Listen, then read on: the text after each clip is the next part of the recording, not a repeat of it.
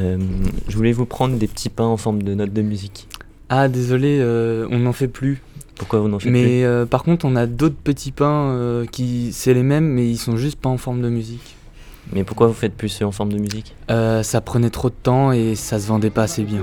L'analogie, le parallélisme va parfois très loin dans le détail. La musique classique et au-delà. C'est l'heure métaclassique avec David Christoffel. Attention à la marche en descendant du train. Il suffit d'un alexandrin pour entendre comme la qualité de la ponctuation est décisive dans la compréhension d'une phrase, comme dans la beauté et la grâce de la facture. Et quand, au lieu de phrases verbales, on phrase avec un instrument de musique, la question de la ponctuation est redoublée d'autres aspects d'articulation, de grain, de souffle. Après avoir parlé de l'attaque pour le premier numéro de Métaclassique, nous allons aujourd'hui parler de la ponctuation de la fin des phrases. Comment éteindre une note faut-il marquer les fins de phrases Nous allons en parler en compagnie de deux interprètes, la violiste Marianne Muller et l'accordéoniste Vincent Lermé. Leur duo s'appelle Les Inattendus. Ils ont enregistré ensemble l'album Poetical Humors chez Harmonia Mundi. Au lieu de les écouter par la fin, nous allons commencer par entendre une œuvre complète de ce disque, What's a Greater Grief de Tobias Hume.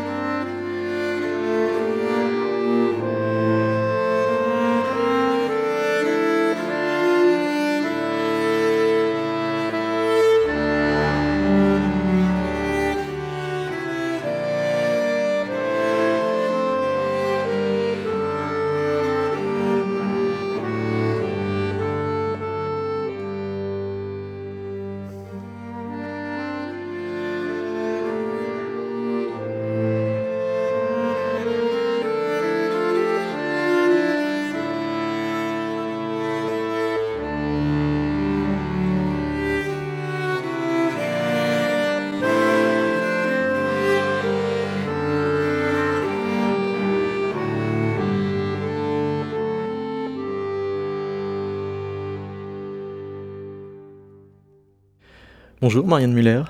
Bonjour. Bonjour Vincent Lermé. Bonjour, David.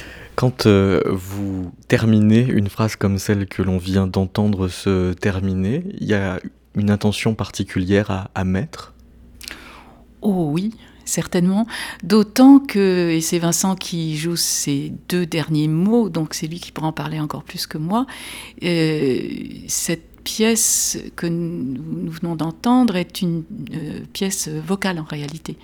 Et la main droite de Vincent chante le texte, et à la toute fin, il dit And so deceive thee.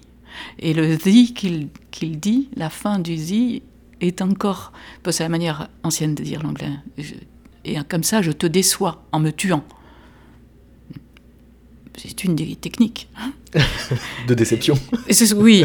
Et, et- et donc, quand il y a un texte, évidemment que l'orientation et les choix à faire, quant à, puisque c'est le sujet de l'émission, quant à la fin des sons, est beaucoup plus dictée. C'est le cas de dire. Dicté, ça veut dire, euh, Vincent Lermé, que quand euh, vous jouez euh, cette phrase, vous prononcez les mots initialement euh, écrits sur la partition?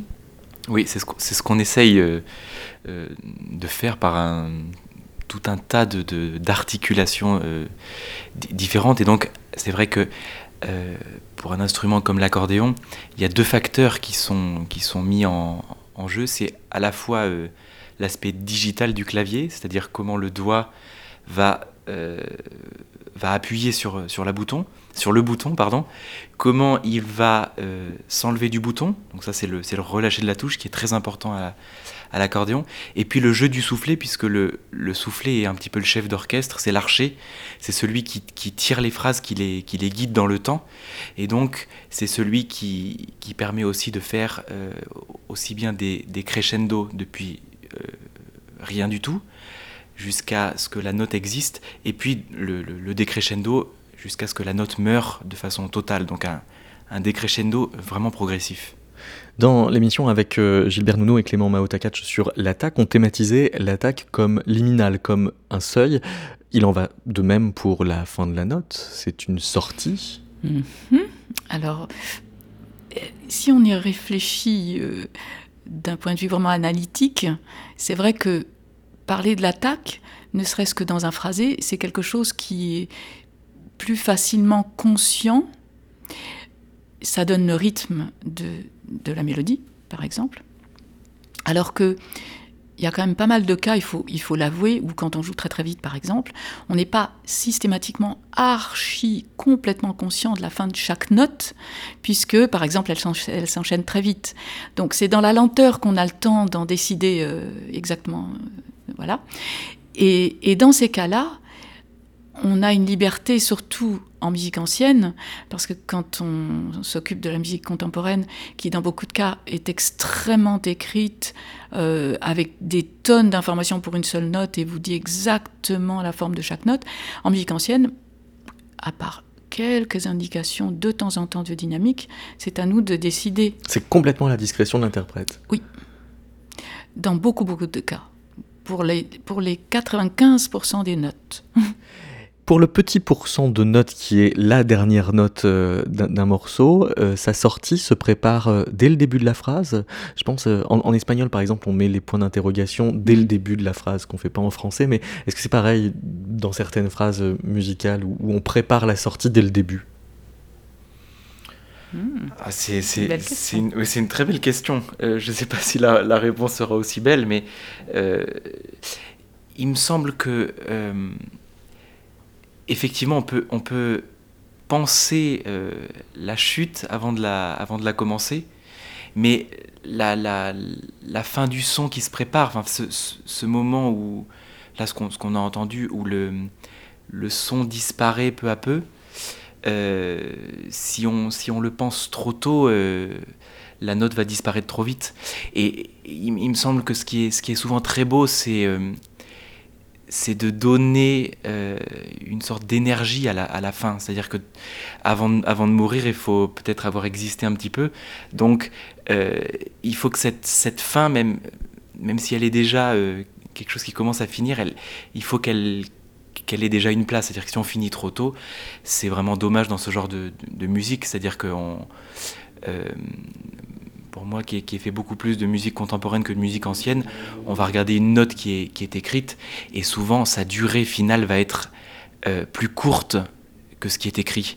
Et, en musique ancienne, les, interprètes, je vois Marianne quand on travaille, ils donnent vraiment toute la place à, à la note. Et donc, c'est pas juste euh, je compte tous mes temps, mais il y a une, multitude de choses qui se passent dans cette note entre son début et puis euh, le moment où elle a complètement disparu.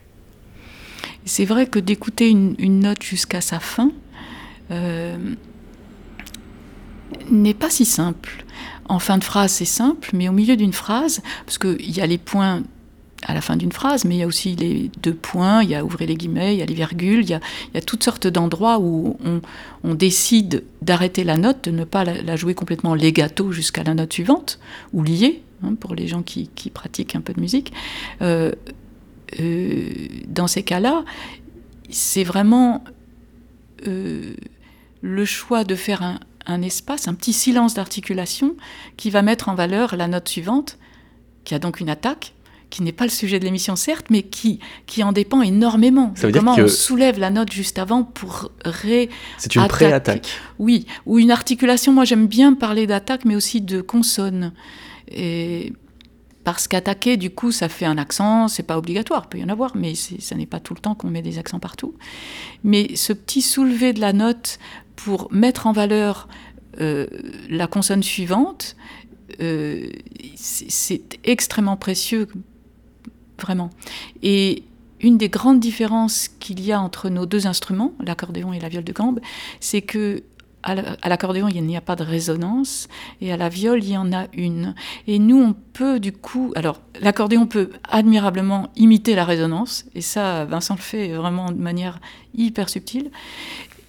Mais alors nous, on- non seulement on n'a pas besoin de l'imiter, sauf dans des acoustiques ex- extrêmement sèches, mais euh, on peut en jouer, on peut l'éviter aussi, ou en tout cas l'atténuer, l'atténuer, et jouer sur cette résonance qui continue de faire du son sans qu'on soit activement en train de l'entretenir.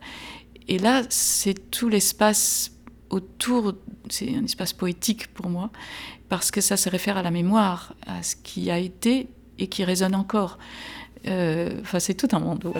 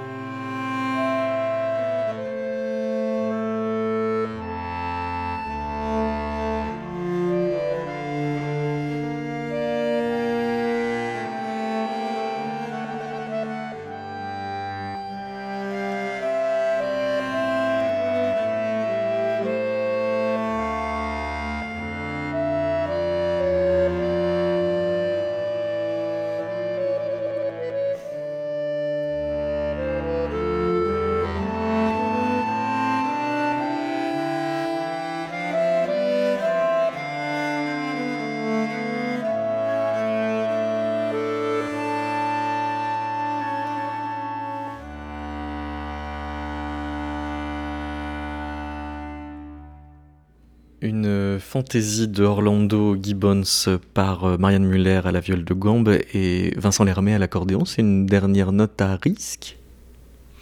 Alors, cette, euh, il y, a- deux choses dans, ce, dans cet extrait. La, la- dernière note, pour moi, c'est, en tant qu'accordéoniste, c'est quelque chose de très intéressant parce que quand, quand on a commencé à travailler ensemble, je voyais que le geste euh, de Marianne, en fait, incluait une sorte de, regain d'énergie dans cette, finale. Euh, et alors je, me suis dit, ben, en fait, c'est un crescendo, quoi. Sauf que euh, je m'apercevais que en écoutant les enregistrements, c'était c'était pas du tout un, un crescendo, c'était ce, qu'on disait tout à l'heure, une sorte de, tension comme ça, on prolonge la note, on, la fait vivre avant, de la faire mourir. Le, côté dangereux, c'était plus pour la, pour, gavotte, donc la petite danse euh, par laquelle on a commencé. Euh, quand, on joue ça euh, avec un accordéon seulement en utilisant le clavier, en fait, on, peut risquer sur chaque note euh, d'entendre un petit peu euh, de l'accordéon musette. C'est-à-dire que si la fin de, toutes les notes longues et de presque toutes les notes, parce qu'on peut encore le contrôler à ce, tempo-là, si la fin des notes n'est pas arrondie et pensée, ça va sonner euh, accordéon. Les gens vont dire mais c'est quoi ce truc?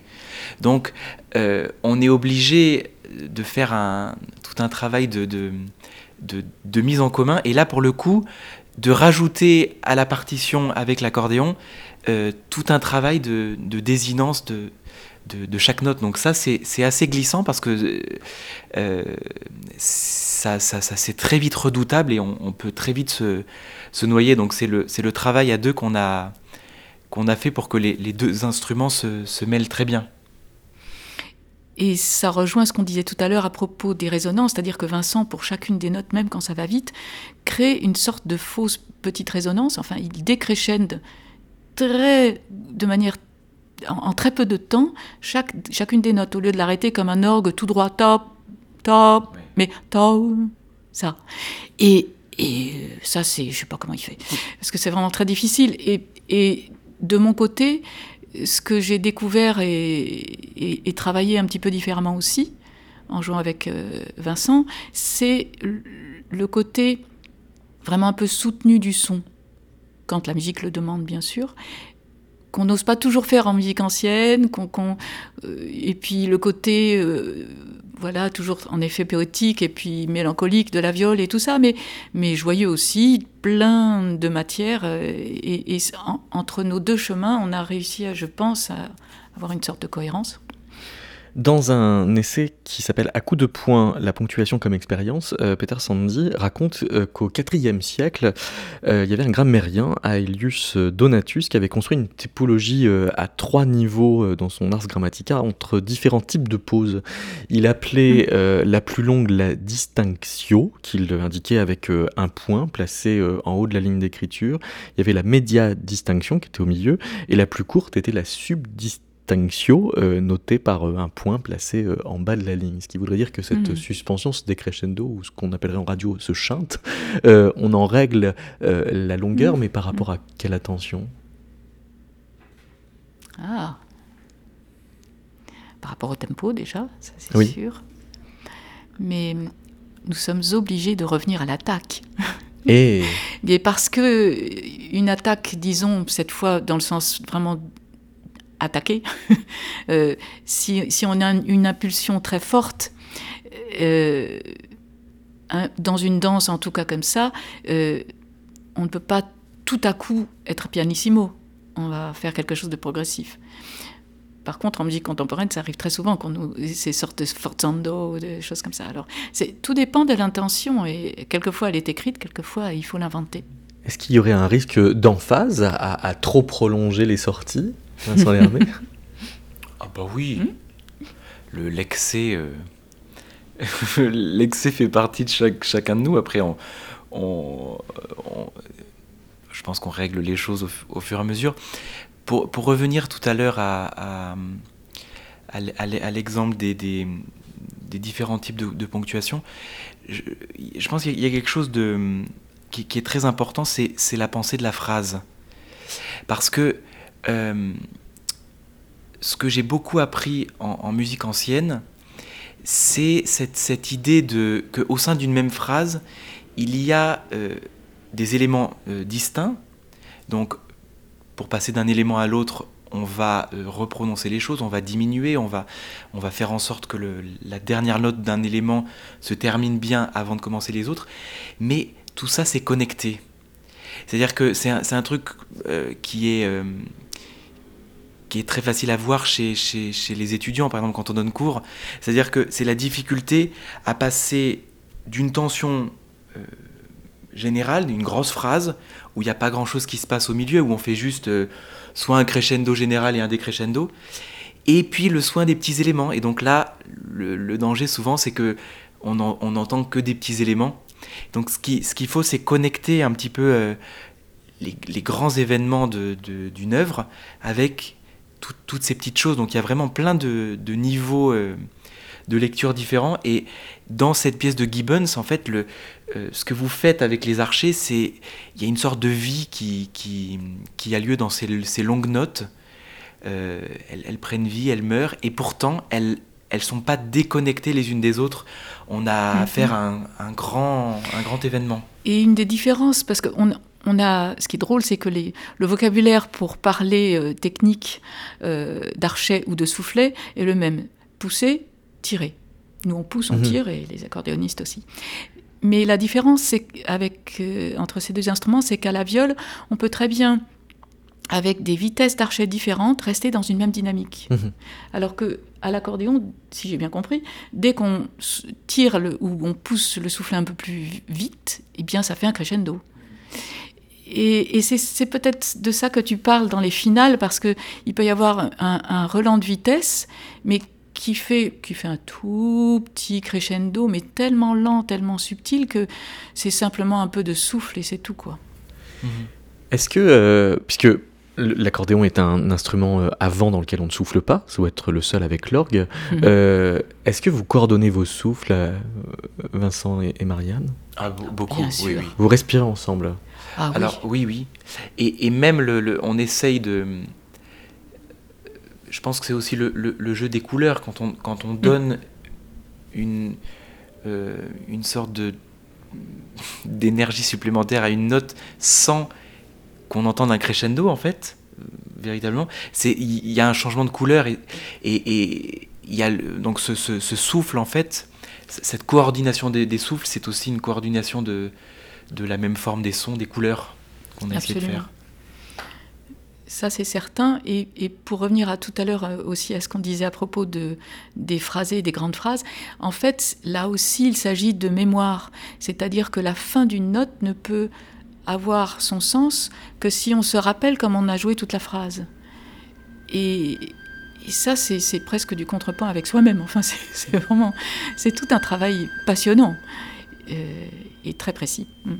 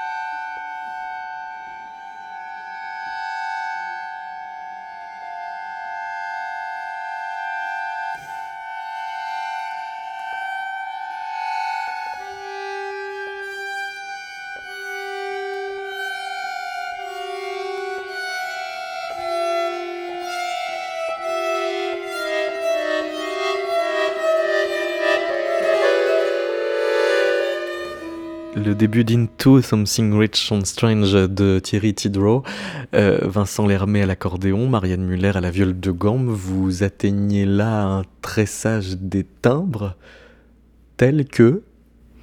Et bien que quelquefois, on se demande qui fait quoi, même nous, en réécoutant. Euh, c'est probablement tout à fait son idée à Thierry Tidreau, de, de venir de presque rien et de se demander d'où les sons sortent. C'est une pièce composée pour vous deux. Mhm.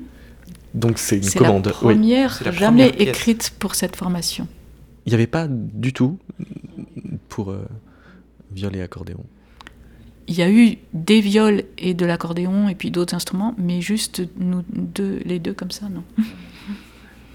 Et qu'est-ce qui se passe après dans cette pièce? Alors, il y a, il y a, euh, des tas d'événements. C'est une pièce assez, euh, assez puissante.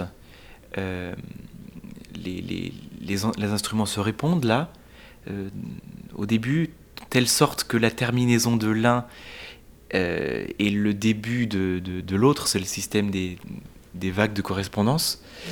Euh, et puis, il y, a une- il y a une forme de, de- virtuosité, de crescendo violent qui, qui, qui, qui arrive ensuite. Vous écoutez Métaclassique, une émission de David Christoffel.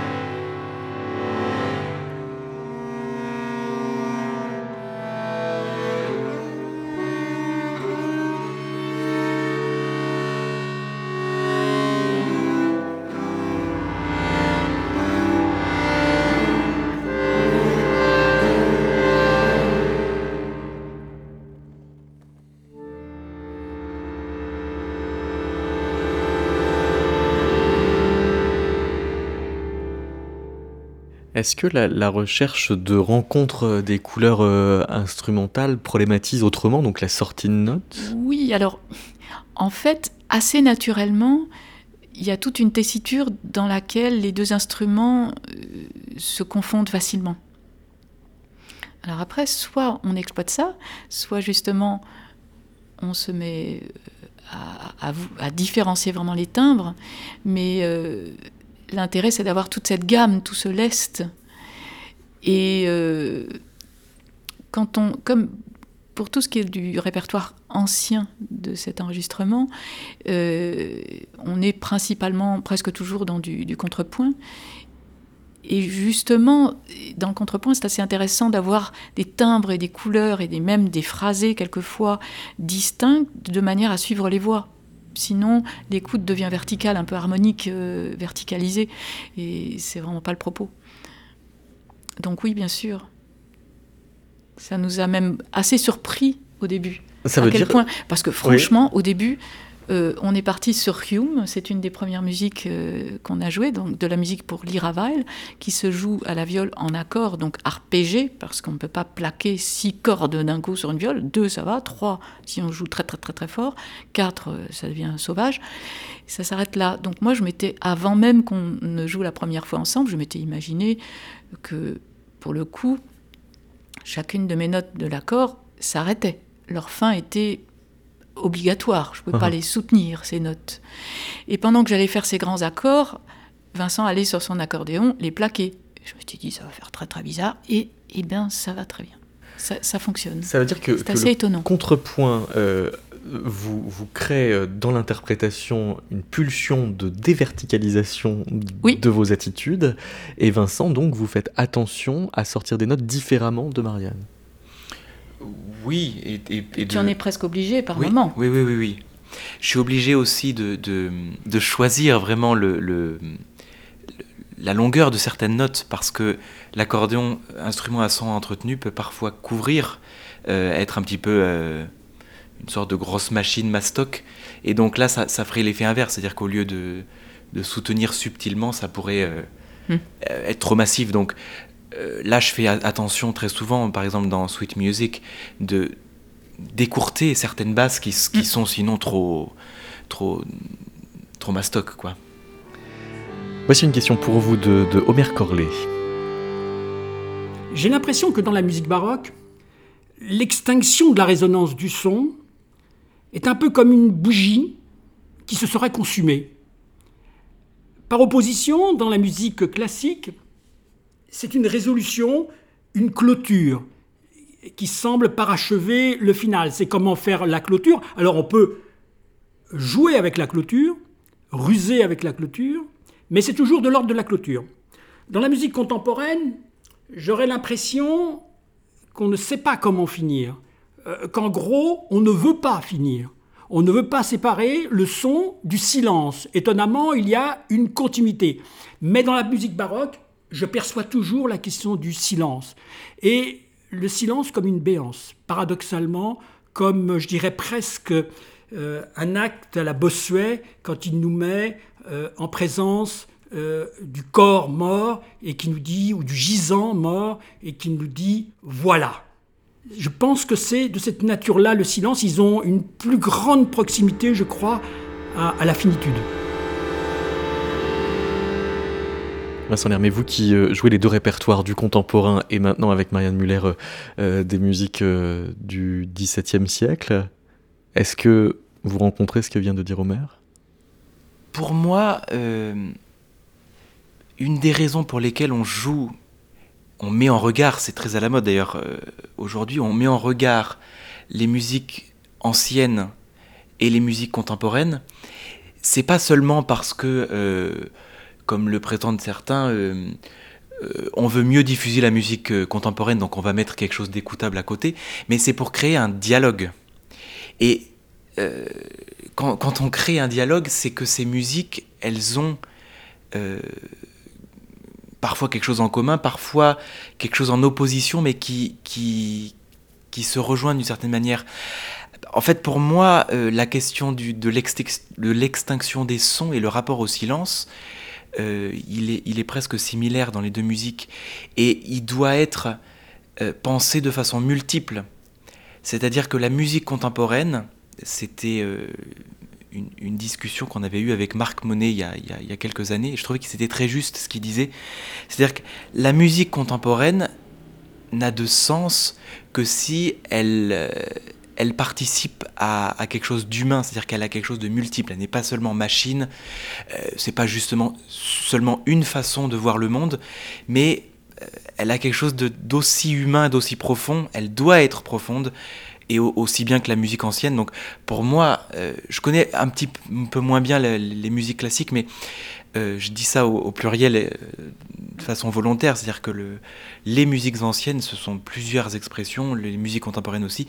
Pour moi, c'est, ce sont, euh, c'est, pratiquement une chose similaire, quoi.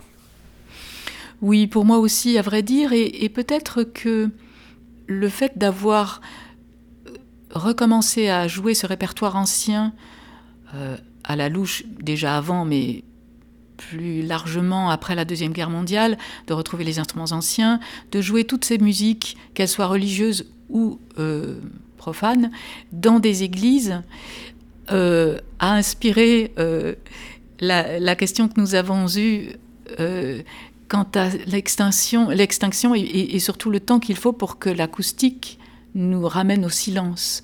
Ce silence, il existe à toutes les époques. Bien sûr que durant un siècle et demi ou plus de musique baroque, et, puis le tout début du XVIIe siècle est quand même complètement nourri encore du contrepoint, bien sûr que les musiciens et les compositeurs de toutes sortes, qui étaient d'ailleurs les mêmes personnes en général, euh, s'intéressaient à multiplier la variété des fins. Il y en a qui meurent, il y en a qui explosent, il y en a qui s'exclament, il y en a qui s'arrêtent euh, extrêmement rapidement euh, avec un grand étonnement. Enfin, c'est toute la, variété de, la tonne d'affect que, l'on essaye d'exprimer en, musique en général. Mais il, est vrai que cette, attention euh, au silence et, euh, à la fin des sons, vraiment jusqu'à leur extinction complète, a fait beaucoup de bien à ces répertoires. Avant d'écouter une nouvelle plage de votre album, puisqu'il y a un compositeur que l'on y trouve abondamment qui est John Doland, on va euh, l'écouter dans une version avec voix.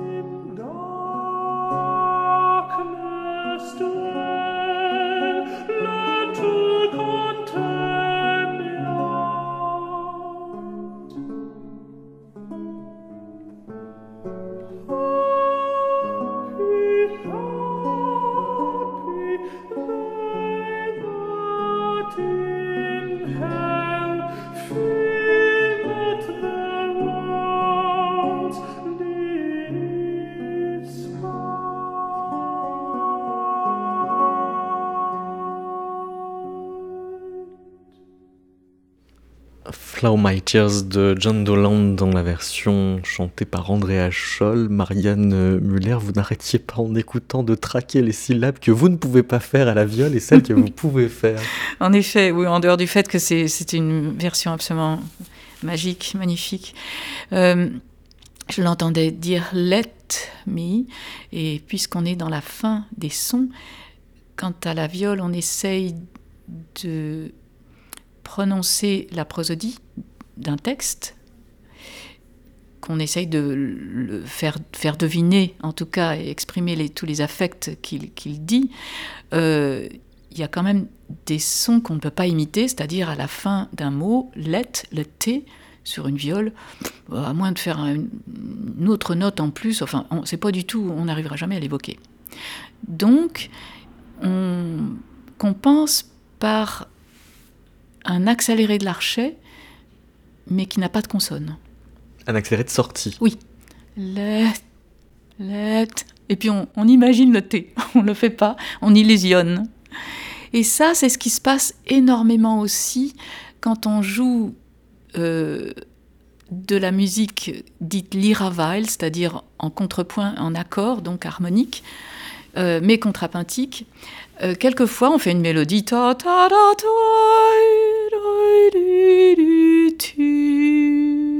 par exemple. Voilà, ça c'est la mélodie. Sauf que à l'intérieur de cette mélodie, il faut qu'on s'occupe des basses aussi de temps en temps. Et ça fait donc je chante très mal, pardon, mais ce, cette note grave ne doit pas faire oublier le dessus, ne doit pas le manger.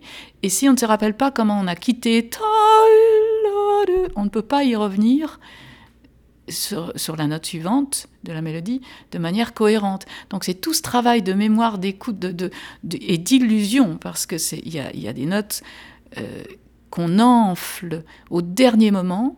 Le cerveau, ça, il est fait comme ça, les, oreilles et le cerveau euh, imaginent la suite de l'enflé, qui n'existe en réalité que très peu, un peu par la résonance, mais dans l'aigu, très très très très peu, et, et l'imagine assez pour qu'on garde la mémoire de la ligne. Et ça, c'est vraiment presque de la prestidigitation. Et l'accordéon, quel euh, répertoire d'illusions à son actif, Vincent Lermé oh bah, on, passe son temps aussi à... À en chercher Oui, Alors, tout le temps. tenir deux notes à la fois euh, très éloignées, c'est ça qui est bien. Oui, mais on doit, on doit mimer, on doit mimer le fait que, que le, le soufflet va avoir une influence dynamique.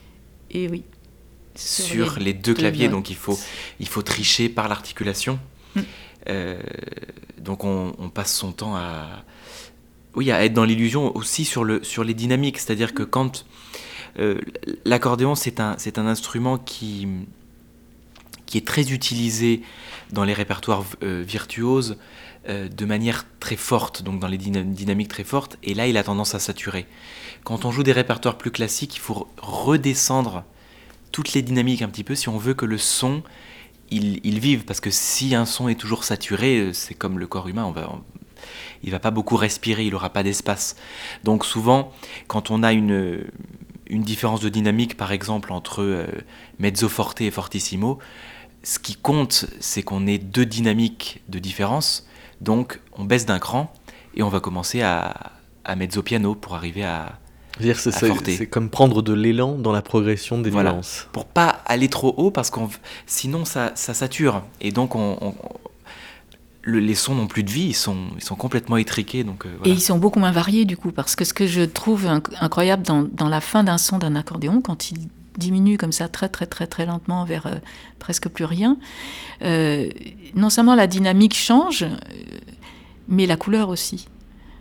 Et, et c'est un peu ta manière à toi de faire vivre une note qui meurt, si je puis dire. C'est, vraiment flagrant. On peut faire ça à la viole aussi, mais il faut le faire exprès vraiment. Il y a un type de note qui aime à se survivre, qui aime à guetter ce qu'il y a juste après, ce sont les pizzas. Ah oui, bah, tout le répertoire de lutte. Euh, et Darland est un des représentants absolument phénoménal de, cette manière d'écriture.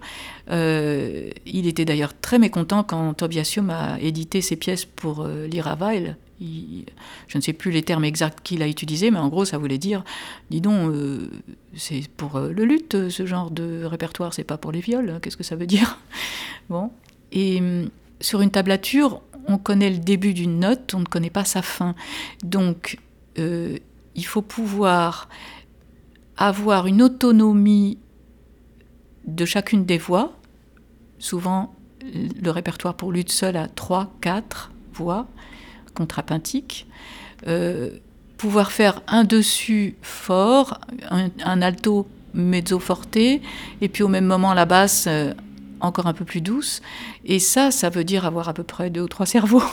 C'est, c'est, il y a un besoin de conscience extrême de la construction de l'œuvre pour arriver à rendre chacune des lignes qui se, rencontrent. Voici le, début de Shall I I Seal de John Doland.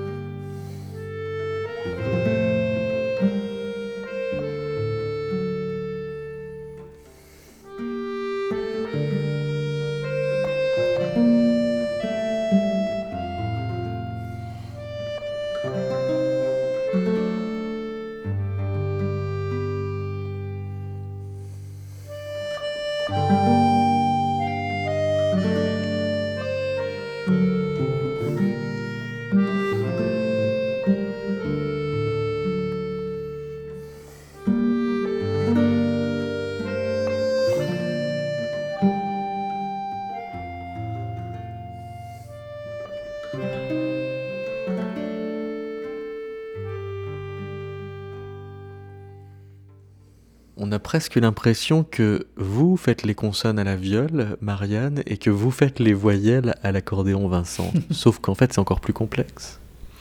Oui, alors ce qui est, euh, ce qui est très difficile à l'accordéon, et je crois que c'est un, un, de nos enjeux principaux, c'est euh, c'est que le début de, de, des sons, bon, on va parler du début, c'est qu'il y, a une sorte de force d'inertie dans, dans, le commencement des voix à l'accordéon, le, commencement des notes. Et donc, c'est vrai que... Euh, Pourquoi euh, Quelle inertie? C'est la façon dont les, dont, dont, les sons commencent. C'est-à-dire que j'appuie sur un bouton, ça ouvre une, une trappe d'air, l'air s'engouffre et va faire résonner la lame. Donc, je, le, le bouton n'appuie pas sur la lame le, bouton n'a pas de... C'est-à-dire que le, lien entre mon doigt et le son, il passe par euh, quelques intermédiaires mécaniques. Et donc, euh, si on veut avoir des, consonnes euh, très très fortes, il faut, par exemple, un, T. Souvent, j'aime bien distinguer trois, types de, consonnes. La, la plus forte, c'est le T, il y a le D qui est un peu plus doux, et le L qui est assez liquide. Et pour avoir des T, c'est très difficile, c'est-à-dire qu'il faut une force immense, euh, vraiment euh, pratiquement taper sur le, sur le Mhm. clavier pour, pour avoir ces, ces sons, parce que il y a, y a- y a la force d'inertie. Donc c'est vrai que le- le- l'accordéon va être plus facile à, faire en, en, en- en notes quasi legato. Euh, c'est pour ça qu'on on a l'impression que le c'est plus quelque chose de, de liquide, presque de, de, de voyelles que de, que de consonnes. Mais on peut faire des, des, des consonnes. On peut aussi jouer de la, de la j'appelle ça la, la mitraillette, c'est-à-dire que vous jouez super fort en saturation, et là vous avez euh, tac, tac, tac, tac, tac, tac, tac. ça c'est le c'est notre répertoire de, de base quoi. Alors qu'à la viole, si on ne veut pas de ce qu'on appelle de transitoire d'attaque, c'est-à-dire tous les bruits qu'il y a avant qu'il y ait vraiment un son, c'est-à-dire une hauteur de son définissable, bah, il, faut, vraiment bien se concentrer. C'est-à-dire, c'est, vraiment très difficile. Et pour nous, il est, il les les enfin, on a tout ce qu'il faut pour, euh, au début du son pour euh, euh, exprimer des consonnes. donc, avec beaucoup de choix, vraiment. Je vais vous poser une question en musique. Qu'est-ce que vous pensez des smileys? Trois propositions. Petit A, il dissipe des ambiguïtés, ce qui est une bonne chose, mais pas toujours. Petit B, il donne à la ponctuation un clinquant inédit. Petit C, ils sont ronds, donc ils tournent en rond. Moi, Je laisse Vincent répondre parce que moi je suis une. euh, je ne pratique pas Vous ne beaucoup. pratiquez les, pas le smiley Les smileys. Et je, et- mais j'en lis Vincent, quelques, vous, vous quelquefois. pratiquez beaucoup les smileys. On a eu quelques échanges euh, par SMS Oui. et je peux en attester. Alors, euh, c'est une habitude, je pense, mais je, je, je penche complètement pour la, pour la C. Ah oui, il tourne en rond quand même. Oui, parce que euh, c'est c'est une façon. euh, c'est ce qu'on appelle les, les émoticônes. Moi, je suis pas quand même un spécialiste parce qu'il y a des gens qui envoient des SMS avec des, des petites images. euh, Bon, C'est un renouvellement complet de la ponctuation quand même. oui, c'est un, un renouvellement, mais, qui, mais on, on perd en, en, en nuances. Parce que le sourire. euh,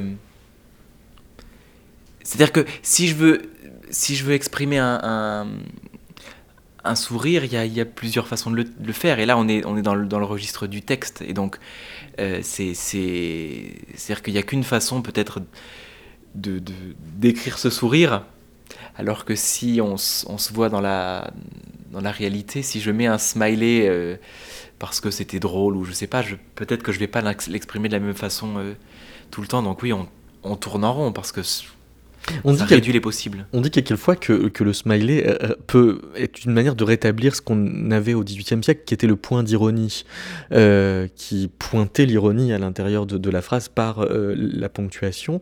Euh, on pourrait tout aussi bien se dire que sur une partition, recourir à ce type de ponctuation pourrait être intéressant pour en- enrichir sa, son écriture de, de la ponctuation.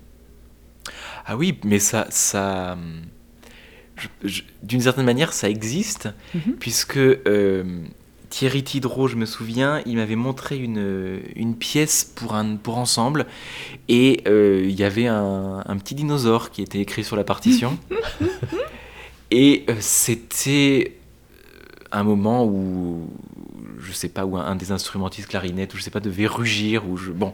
Donc voilà peut-être que c'est de, de cet ordre là une façon drôle de voilà de de s'exprimer que le, que le compositeur s'exprime qu'il intervienne dans, dans sa partition comme euh, un, un peintre pouvait se représenter dans dans un tableau Et puis il faudrait pas que ça empêche d'en interpréter en musique, puisqu'on parle, parle de musique maintenant, sans qu'il ne soit inscrit. Et je me rappellerai toute ma vie une émission de radio à laquelle participait Christophe Coin et qui avait joué, je pense que c'était une, euh, une fantaisie de Gabrielli. Ce genre d'écriture, c'est une suite de croches, alors il y a, pratiquement que ça. Quelques noirs et puis plein de croches qui se baladent dans tous les sens, toutes sortes de motifs. Et les quelques dernières notes qu'il a jouées étaient vraiment pleines d'humour. Et je me rappelle très bien de la situation parce que j'ai un peu pouffé de rire, à vrai dire, légèrement. Enfin, ça m'a vraiment fait rire. Et je ne pense pas qu'il y avait de smiley euh, écrit. Enfin, je veux dire, c'est vraiment lui qui l'a imaginé comme ça, qui l'a inventé. Et euh, c'est peut-être euh, la seule chose qui m'étonne chez Jean Kelevitch quand, dans la musique ineffable, il dit que la musique ne... instrumentale, quand, quand il dit quand il dit que la musique instrumentale est incapable d'humour et incapable de, de, dire quelque chose. Et il faudrait y réfléchir à nouveau. On y réfléchira à l'occasion. En attendant, la dernière question vous est posée par Gilles Charlassier. La fin d'une phrase, la fin d'une note, quelque chose comme le souffle entre le son et le néant. On a évoqué tout au long de l'émission tout ce rapport de la fin d'une note par rapport à ce qui précède, par rapport à sa mémoire, par rapport à son souvenir ou son avenir, au sens où la fin d'une note, la fin d'une phrase peut préparer, anticiper la phrase qui vient, la proposition qui vient, la note qui vient. Vous avez évoqué, Marianne et Vincent, les stratégies pour restituer, reconstituer l'illusion d'une continuité, l'illusion d'une césure, en particulier dans le rapport d'imitation par rapport au langage, au chant. Cet arsenal, si j'ose dire, de stratégie ne cherche pas tant à se focaliser sur la fin elle-même, mais plutôt sur ce qui est autour de cette fin, ce qui permet de reconstituer le spectacle de cette fin, à l'opposé d'une attaque qui serait complètement consciente, où la réussite d'une attaque serait la coïncidence entre l'entière conscientisation de l'attaque et l'entière conscientisation de l'auditeur, la fin d'une phrase, la fin d'une note serait au contraire la divergence entre l'illusion, le résultat chez le, résultat sonore, qui en fin de compte échapperait tout autant à celui qui, le réalise, puisqu'il aurait, aurait d'autres stratégies qu'en réalité cette fin elle-même, que chez l'auditeur, qui en réalité aussi devient aussi presque semi-consciente, sous-consciente. Au fond, la fin d'une phrase serait au fond tout un système de ce que j'appellerais de polysémie souple. On évoquait il y a quelques instants l'outil des smileys pour aider la ponctuation, la rendre, je dirais, moins polysémique, plus précise. Mais au fond, l'essentiel ne serait-il pas dans ce que cette fin de phrase, il y ait toujours une sorte de jeu entre l'inconscience de la réalisation et de l'effet et sa, et sa réalité. Au fond, la fin d'une phrase, la fin d'une note, ne serait-elle pas un antitélégramme En voilà une belle formule, oui. Un antitélégramme. Hmm. En tout cas, le silence après la dernière note si la dernière note, la dernière note mêle, euh, quelle que soit sa, manière de le faire, c'est ce silence qui crée l'espace dans lequel on est. Et un télégramme est très 2D, alors que la musique, par définition, est 3D. Je trouve que du coup, la, la question m'a beaucoup intéressé aussi euh, pour ce qui est de l'opposition à l'attaque, quand vous, vous, disiez que elle était consciente. Là, je crois que dans, la, la terminaison, il y a quelque chose euh, bah, de, l'inconscient et de l'invisible, puisque je crois que une fois que le son a disparu pour nous-mêmes, à nos oreilles et à celles du public, il reste toujours quelque chose que qu'on n'entend pas, quelque chose à, imaginer. C'est un truc qui, qui c'est un aspect qui est incontrôlable euh, et qu'on n'entend plus. Je pense que c'est l'imaginaire du silence. Euh, c'est fascinant, c'est fin.